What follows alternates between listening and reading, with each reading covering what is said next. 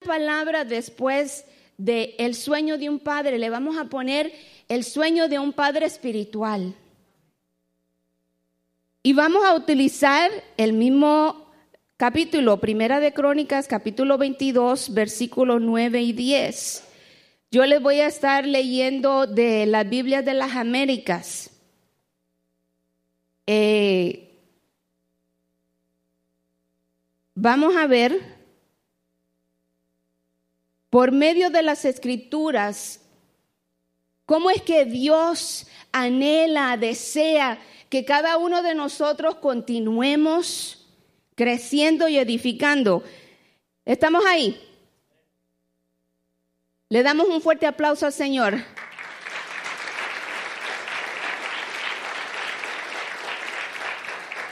Primera de Crónicas, capítulo 22, versículo 9 y 10, dice, he aquí, te nacerá un hijo que será hombre de paz. Yo le daré paz de todos sus enemigos en derredor, pues Salomón será su nombre, y en sus días daré paz y reposo a Israel. Él edificará una casa a mi nombre, y él será mi hijo, y yo seré su padre, y estableceré el trono de su reino sobre Israel para siempre Primera parte que nosotros vemos es que Dios le está ministrando al rey David y le está diciendo, te nacerá un hijo.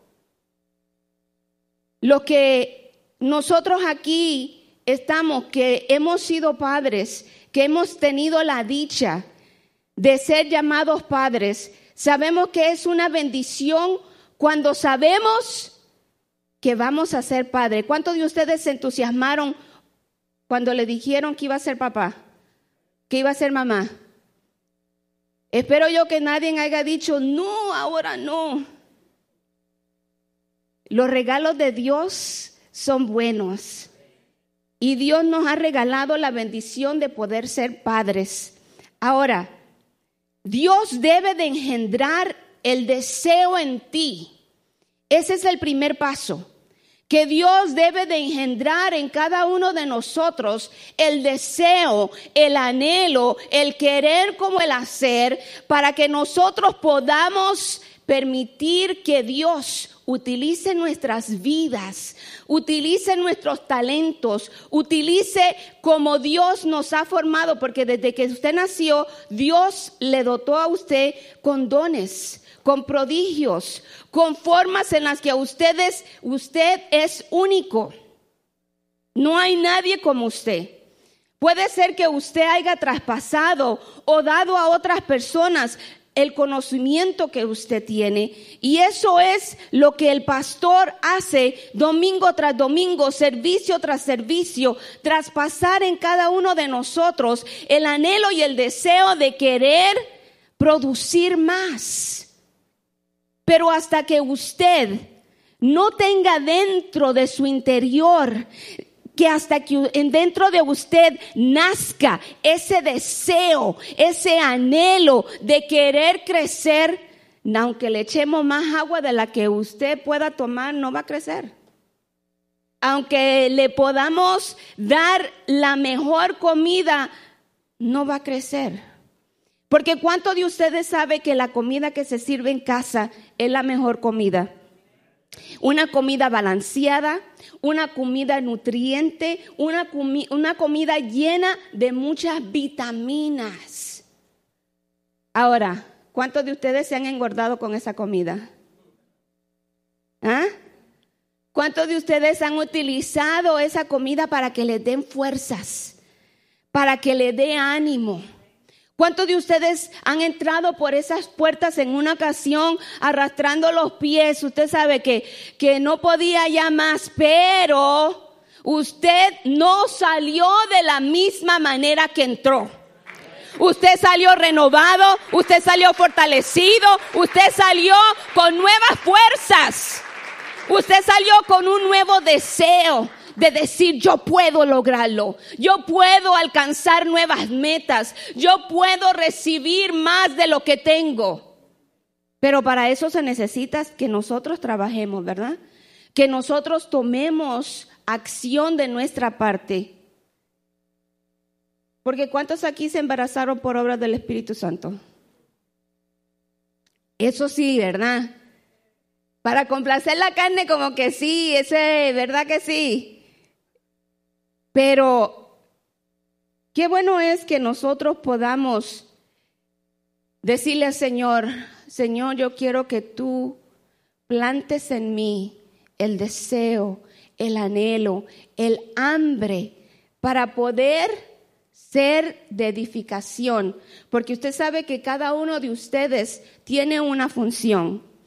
Y esa función no es de solamente venir a la iglesia y recibir. Esa es parte. Eso es lo que nosotros necesitamos antes de comenzar a florecer. ¿Verdad que sí? Pero si Dios quiere depositar en cada uno de nosotros ese deseo, yo les quiero leer Filipenses capítulo 2, versículo 13. De la Biblia, Dios habla hoy. La versión, la versión, Dios habla hoy, dice, pues Dios, según su bondadosa determinación, es el que hace nacer, dígale, diga, diga, diga conmigo, es el que hace nacer en mí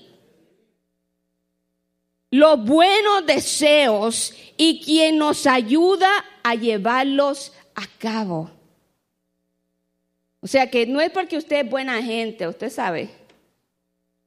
No es porque usted dijo, hoy yo voy a tratar de hacer lo mejor que pueda sino que siempre es Dios trabajando en nosotros. Es Dios siempre tratando de, que nosotros podamos dar lo mejor que podemos. Ahora, yo no sé cuántos de aquí ustedes, eh, sus hijos, usted desea lo mejor para sus hijos. ¿Cuántos de los padres desean mejor para sus hijos? ¿Cuántos de ustedes desean que ellos alcancen mayores cosas de las que usted ha alcanzado. Que vayan a lugares donde usted no ha ido. Que hagan cosas que usted no ha hecho. Ahora, ese es el mismo deseo que nuestro Padre Espiritual tiene para nosotros. Nosotros como pastores anhelamos, deseamos que cada uno de ustedes alcance mayores alturas de las que nosotros hemos alcanzado. Que ustedes tengan más profundidad en la palabra, más conocimiento, más gracia, más poder, más unción. Pero ¿qué se necesita hacer para poder desarrollar esos dones? ¿Qué se necesita hacer? Se necesita tener ese hambre y ese deseo de querer hacerlo. Y hacerlo también. Usted sabe, porque no es nada más tener el deseo y decir, quedarme sentado ahí y decir, yo tengo el deseo de hacerlo. Me gustaría hacerlo. Pero si nos quedamos ahí, ¿vamos a alcanzar algo? No vamos a alcanzar nada. Así es que tenemos que ponerlo en acción. Tenemos que entonces nosotros con la ayuda de Dios, poder llevarlo a cabo. Si vemos Primera de Corintios capítulo 12 versículo 6,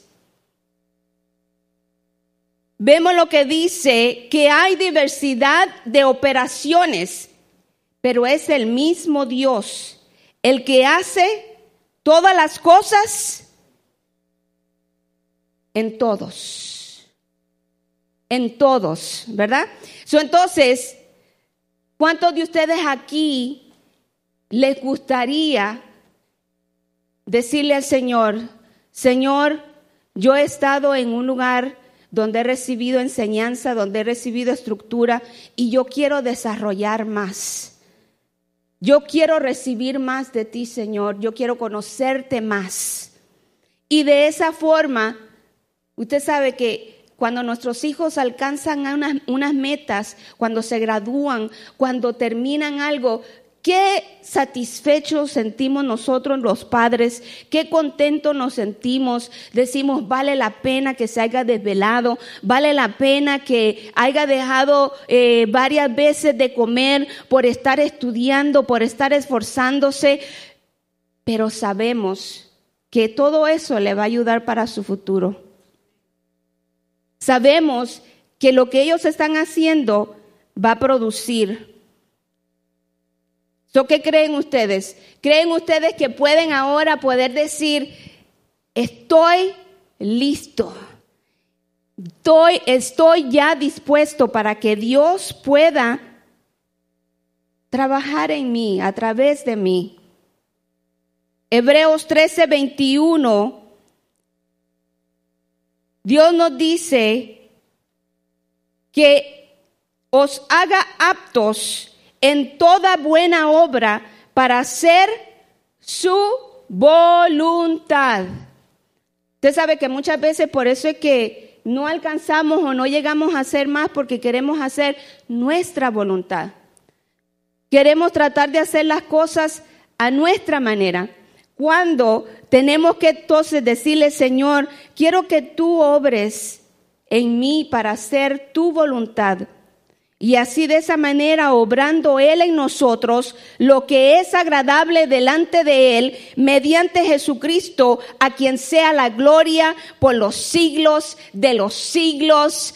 Amén.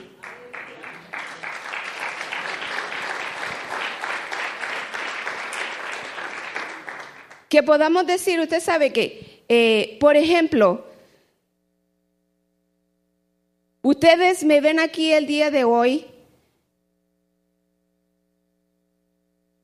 pero si yo les contara, yo les dijera a ustedes mi trayectoria, mi niñez, cómo Dios siempre utiliza lo que vivimos para que nosotros seamos mejores personas. Yo soy la menor de diez. Imagínese usted cuando todos sus hermanos le dicen a usted qué es lo que usted tiene que hacer. Que la molestan. Que usted sabe que cuando este, terminaba las tareas y cosas o uno terminaba de hacer todo, eh, hacíamos este, tendaderos. Usted sabe, aquí se acostaba uno, aquí otro, aquí otro y después en la mañana cuando usted amanecía, amanecía con las cejas pintadas, con la cara negra. Usted sabe, le hacían un montón de maldades a uno también. Pero cuando yo crecía, no había abundancia en mi casa. Mis hermanos mayores sí lograron disfrutar de las bendiciones que Dios les había dado a mis padres. Pero llegó un momento, llegó una época donde todo eso terminó, donde todo eso cesó. Y entonces habían ocasiones que no había nada que comer en la casa. Y los más grandecitos, los mayores, salían a trabajar a la calle. Usted sabe, 10, 12 años a trabajar, a ver qué lograban hacer para traerle algo a mi mamá para que comprara algo de comer. Y a veces lo que había era tortillitas, usted sabe, o frijoles. Usted sabe que ahora que fuimos a Guatemala eh, el año pasado, como se va el tiempo de rápido, este, eh, que hablé que es la primera vez que, que, viajé sin mi esposo, sin el pastor, y me dice, ¿y cómo están las cosas allá? Le digo, pues imagínate, le dije, estoy reviviendo mi niñez. Frijoles desayuno, frijoles almuerzo y frijoles cena frijoles, todos frijoles. Celinita llegó un momento que digo, ya no quiero frijoles. Usted sabe, porque andábamos corriendo, andábamos haciendo cosas, trabajando y logrando de aprovechar el tiempo en lo más que podíamos. So, no este, estábamos comiendo afuera en la calle tampoco para cuidarnos y aún así eh, muchos de, de los muchachos se enfermaron del estómago. Pero imagínese usted que dice, no, lo único que hay que comer son frijolitos. Pero gloria a Dios que hay frijoles. Gloria a Dios que hay tortillitas. Gloria a Dios porque aunque fuera eso, Dios nos dio de comer. Ahora, yo no vengo de una casa donde todos mis hermanos son eh, graduados de la universidad. Rosy sí tiene su título, trabajadora social. Fue, es la mayor, es la, la primera que obtuvo su título universitario. Sí, damos gracias a Dios por eso. Y ayer ella me decía, me decía, la mayor y la menor, recibiendo, humildemente se lo digo porque dije ahorita que yo no sé nada, un doctorado en teología, pero juntas, aunque hay años de experiencia, aunque ella es mayor que yo, ella no se dio por vencida. Dijo, yo puedo lograr hacer esto. Y los de aquellos de ustedes que tuvieron que hacer una tesis o una disertación, ustedes saben que eso no es nada de fácil. Eso se requiere bastante, leer bastante. Y usted pasa noches y noches y la mente como que se le llena de tantas cosas que ya no sabe ni si es para allá ni para acá. Luis me hizo una maldad y me dijo, te hacen falta dos páginas. Y le dije, Luis, porque le pedí favor que me imprimiera, que me la imprimiera le dije, déjalas como están, porque ya el cerebro está quemado. El cerebro ya no puede dar más. Así que aunque yo el día de hoy esté aquí, usted no se tiene la menor idea de las vivencias que yo he tenido. Todo lo que yo he atravesado yo dormía en el piso del laundry, donde se ponía la lavadora y la secadora, con mi mamá. Nosotros, ese era nuestro cuarto. Ahí nosotros dormíamos. Nosotros compartíamos ese lugar porque los muchachos tenían la sala. Usted sabe. entonces, Dios en su amor y su misericordia permite que una muchacha, una patojita de Guatemala, llegara aquí a los casi 11 años, que mi hermana mayor fue que nos trajo con Juan, mi otro hermano, que nos trajera aquí y que comenzáramos una nueva vida. Cuando mi mamá se vino para acá, usted sabe que eh, eso es devastador. Personas que han experimentado la separación, los hijos con los padres, cuando ya se vino primero para acá, que nos dejó allá solos. Ustedes no saben, cuando yo, siendo la menor, estaba siempre pegada a ella. Y que de repente te quiten a la única persona que tú tienes para refugiarte, que tú tienes para acudir. Cuando yo llegué aquí, que salimos de, de, de, la, ah, donde trabaja Ralph, usted sabe, del aeropuerto ahí, de, que salimos y, y mi mami estaba afuera porque eh, mi mami primero mandó a traer a Trini y a Mundo y, y ellos ya estaban ahí con, con ella esperándonos. Yo corrí hacia ella y lloré y me dice, pero ¿por qué lloras? Le digo, lloro de alegría de saber de que voy a poder estar otra vez con mi mamá de saber y de entender que aunque estuvimos separados, ahora podemos estar juntos otra vez. Aunque no físicamente toda la semana, porque ella se iba toda la semana a trabajar y estaba afuera. Pero los fines de semana, ahí estaba. So, imagínese usted si tuvo la oportunidad y la bendición de poder estudiar aquí, aprender inglés, más o menos. Y se me está olvidando el español, porque usted sabe, no aprendí bien allá porque llegué hasta sexto grado, o no tengo la capacidad de un intelectual de poder desarrollar y hablar y de poder que ustedes me entiendan completamente lo que yo quiero decir. porque a veces se me lengua la traba. A mí digo, la lengua se me traba. Pienso en español, quiero hablar en inglés y usted sabe, ahí se traba la cosa.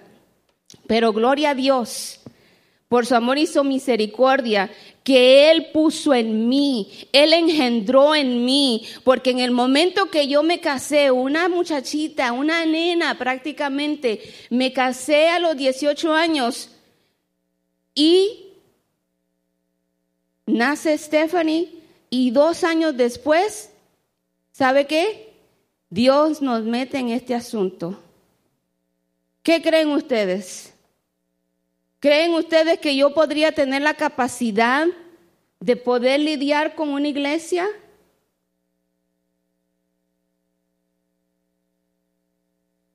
Para nada. Para nada. Pero yo le dije a mi esposo, estoy contigo.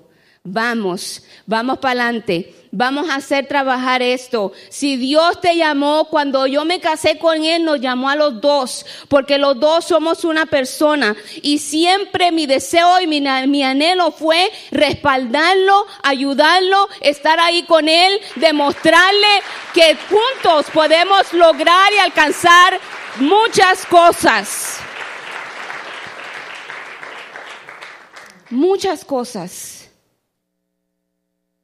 Mientras que estaba escribiendo la disertación, recordé que a la edad de 14 años más o menos, estando en un servicio de oración, eh, nos habíamos mudado para Fontana después de que el esposo de mi hermana Soily fue asesinado mientras que él trabajaba en una gasolinera por la noche. Fue época de Navidad en diciembre. Estábamos nosotros, una vez más, la familia llegando para acá, en un lugar pequeño, estrecho, pero juntos, dándonos la mano, tratando de, sobresalir, tratando de triunfar en la vida. Y desafortunadamente ocurre esto y nos tuvimos que mover para Fontana, que era, estaba cerca de donde mis hermanos estaban trabajando eh, en unas joyerías. Entonces, Dios nos mueve para allá. Lo primero que hicimos fue buscar una iglesia donde congregar. Y ahí estábamos nosotros. Y en un servicio de oración, no un servicio de brincos y saltos, en un servicio de oración.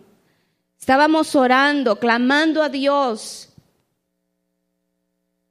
y por primera vez, Dios utilizó mis labios, sin yo saber lo que era, para ministrar a unos muchachos y a unas muchachas que estaban conmigo. Después de que sucedió eso, una persona me llamó y me dijo, ¿tú sabes lo que Dios acaba de hacer a través de ti? Y yo le dije, no. Dios acaba de usar tus labios para ministrar a los otros por medio de profecía, por medio del don de profecía. Imagínese usted una muchacha de 14 años, yo no tengo el conocimiento, yo no sé lo que está pasando, pero aunque no sabía y no entendía, Dios engendró en mí algo para que yo lo pudiera dar, para que yo lo pudiera utilizar Muchas veces, estando ministrando, tiemblo, porque ustedes no saben lo delicado que es dar una palabra a otra persona. ¿Cuántas veces personas han utilizado el nombre de Dios para decir que es Dios el que está hablando cuando no es Dios? El compromiso que nosotros debemos de tener de cuidar lo que Dios nos ha dado y a la misma vez producir, producir y dar. En una ocasión, estando en uno de los retiros que dábamos en McFarland, Dios utilizó mis labios para, para ministrarle a un evangelista, un siervo de Dios. que cuando yo escuché las palabras que estaban saliendo de mi boca, yo dije, no, esto no puede ser, Señor, yo me estoy equivocando. Y la palabra de Dios enseña que si lo que el que está ministrando no se cumple, no lo creas, no lo recibas. Pero cuando yo vi que lo que yo le ministré a este joven se cumplió, no me sentí alegre que se haya cumplido porque era algo, usted sabe, muy delicado. Pero a la misma vez sentí un alivio que yo dije, Señor, yo sé que no fui yo, que no fueron mis emociones, sino que fuiste tú el que estabas ministrando para traer una alerta, para traer que se despertara y viera lo que estaba a su alrededor y no permitiera que el enemigo lo engañara. Y muchas veces, desafortunadamente, usted sabe que Dios nos habla, nos habla y nos habla, porque no tiene que ser específicamente así, dice el Señor, sino que Dios nos habla constantemente, servicio tras servicio. Vamos, levántate, despiértate, quiero más de ti. Quiero que produzcas más. Quiero que tú comiences a ir a otros lugares, que le ministres a tu vecina, que hables al que está a tu lado, que sigas creciendo, que sigas produciendo. Pero este muchas veces ocurre, ¿verdad? Que sí, el servicio, el mensaje estuvo tremendo, estuvo bueno, pero no lo accionamos no lo ponemos por obra. Porque muchas veces estamos muy cómodos y no queremos dar más. Usted sabe, ayer después de que terminó la graduación, eh, pues, como que un capítulo se cerró y yo ya estaba, ah, ya terminé esto. Que entonces el cuerpo dijo, yo no sé cuántos de ustedes hay ocasiones que usted sabe que es la adrenalina lo que lo tiene moviendo. Y usted está caminando y usted está haciendo y usted está moviendo y alcanzando y, y, tratando de hacer un montón de cosas, pero cuando su cuerpo dice, ya lo lograste, terminaste, como que ya todo lo que lo estaba sosteniendo se va. Y el cuerpo lo que quiere es descanso, comida. Pero no había nada que comer en la casa. Y luego dijeron que me iban a mandar de comer y me quedé esperando. Pero mire qué bueno es el Señor, que nos tiene aquí, que nos ha preservado, que estamos en un lugar donde humanamente podemos decir que estamos en un buen lugar.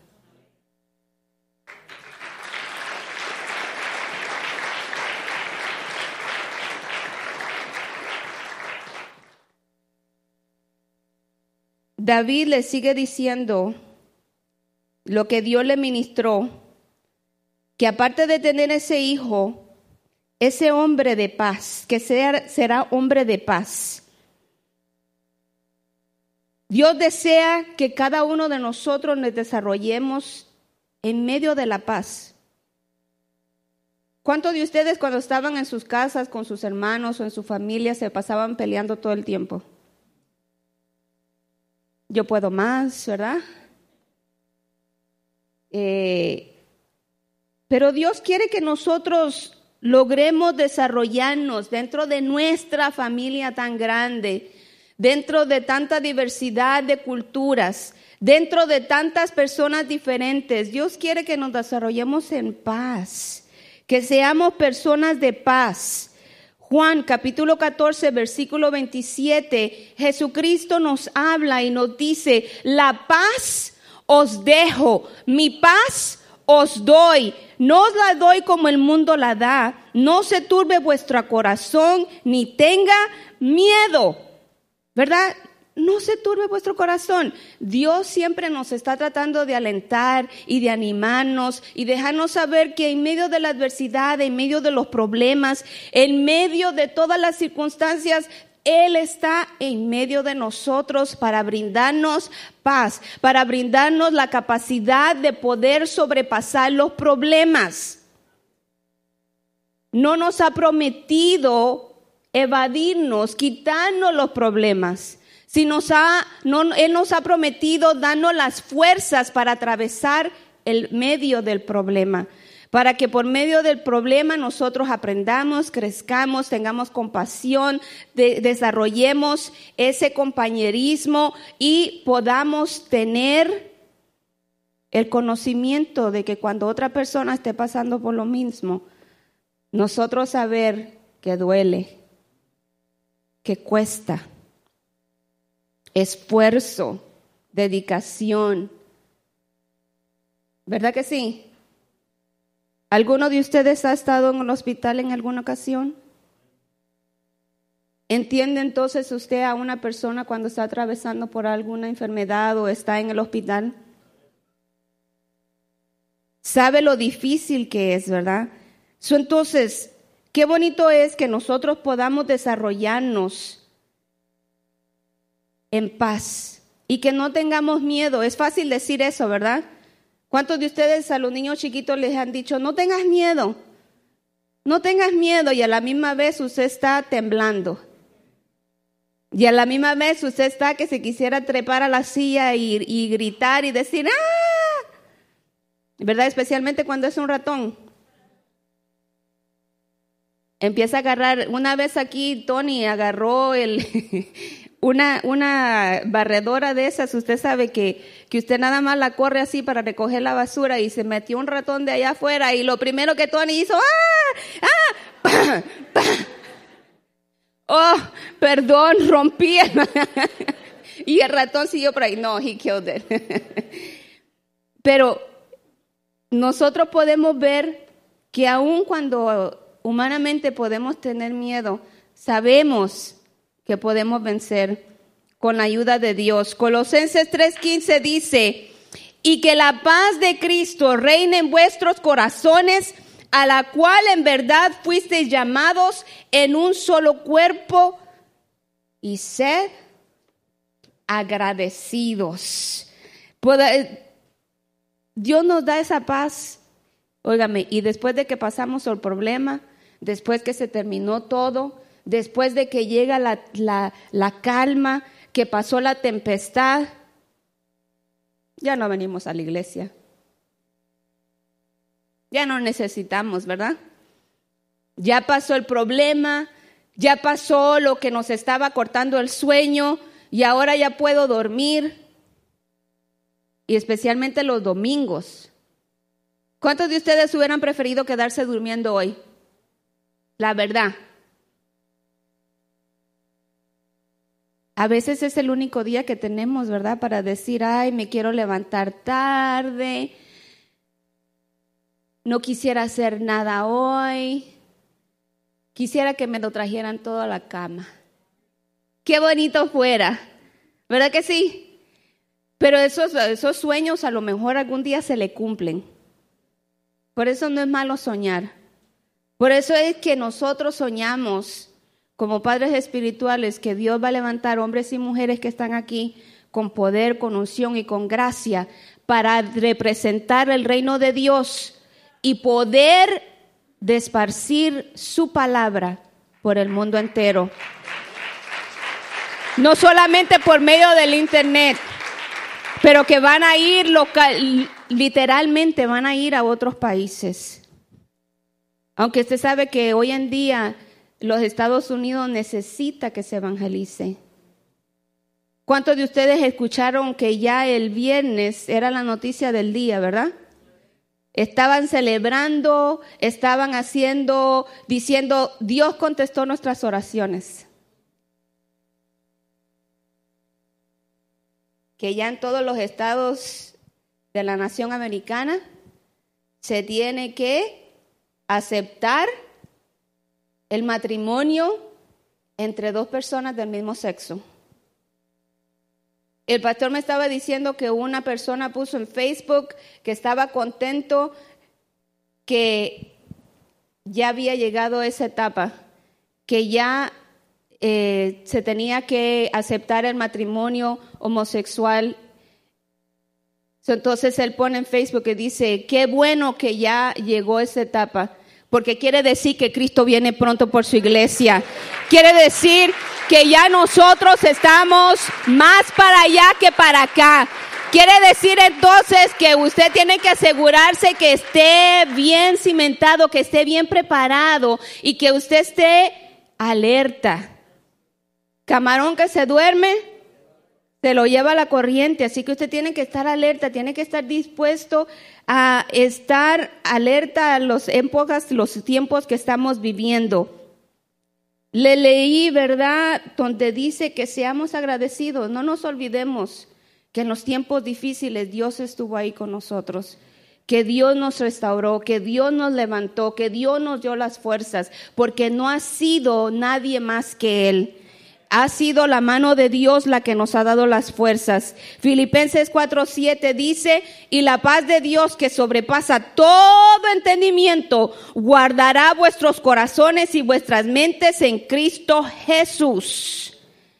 Él guardará él guardará nuestras mentes, Él guardará nuestros corazones, Él guardará cada uno de nuestros anhelos y deseos para que nosotros logremos hacerlo y cumplirlo en medio de la paz, en medio de la paz. Usted sabe que, eh, ¿cuántos de ustedes se recuerdan? en el libro de Marcos capítulo 4 cuando eh, los um, discípulos van a cruzar eh, con el maestro y, y, se, y se, se, rompe, viene una, una tormenta y comienza a soplar el viento y comienza a mover la barca y comienza a meterse el agua y entonces los discípulos comienzan a temblar y a decir, pero ¿qué estaba haciendo el maestro? Estaba que durmiendo. Él estaba tranquilito. A ver, en mujeres nada más ustedes escúchenme esto, los hombres no, tápense los oídos. Usted sabe que, que muchas veces los hombres, en medio de las tormentas, no hacen nada, ¿verdad? Se quedan dormiditos, como que nada está pasando. ¿Verdad? Y usted está, mira que esto, que la casa, que las deudas, que sí, que para aquí, que sí, que para allá, que, que necesitamos dinero, que tienes que ir a trabajar, levántate.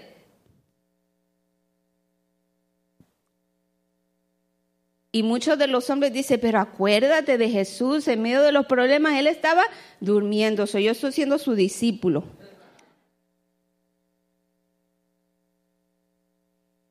Sí, él estaba durmiendo porque él ya había hablado con Dios, porque él iba a utilizar esta enseñanza para enseñarle a sus discípulos que en medio de la, de la tormenta, que en medio de los problemas, Él está presente, Él está en medio de nosotros para brindarnos paz, para darnos la ayuda que necesitamos para poder llegar al otro lado.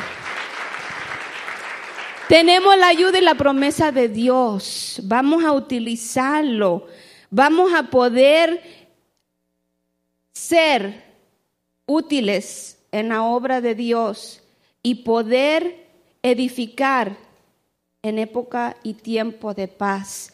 Que podamos nosotros decirle a nuestro pastor que el tiempo que él ha invertido, que la salud que él ha dado para esta iglesia ha valido la pena, que el esfuerzo que él ha hecho para moldear nuestras vidas, nuestros caracteres. Usted sabe que muchas veces nosotros queremos que el, eh, hombre viejo salga y comenzamos a, a decir y actuar como manera que no deberíamos de. Pero luego venimos y el pastor nos recuerda y nos dice y nos enseña ¿Cómo es que debe de ser un hombre de Dios? ¿Cómo es que debe ser una mujer de Dios? ¿Cómo es que un joven debe de buscar la instrucción del Señor y la, y la guianza?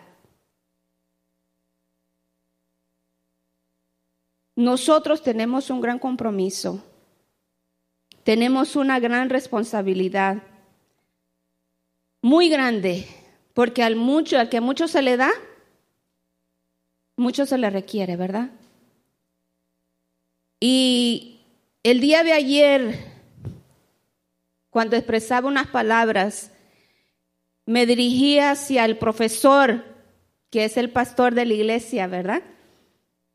Y le dije que teníamos una responsabilidad muy grande porque si cometemos errores, no es por falta de enseñanza, no es por falta de instrucción, no es por falta de guianza, porque gracias a Dios hemos recibido desde la A hasta la Z.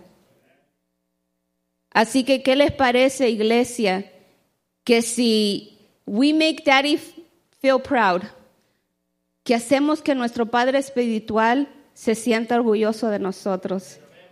Que Él pueda decir que la iglesia que Él ha guiado por 25 años, que cumplimos y celebramos en noviembre pasado, hay hombres y mujeres que han recibido todas esa enseñanza y que el día de hoy la están transmitiendo a otros.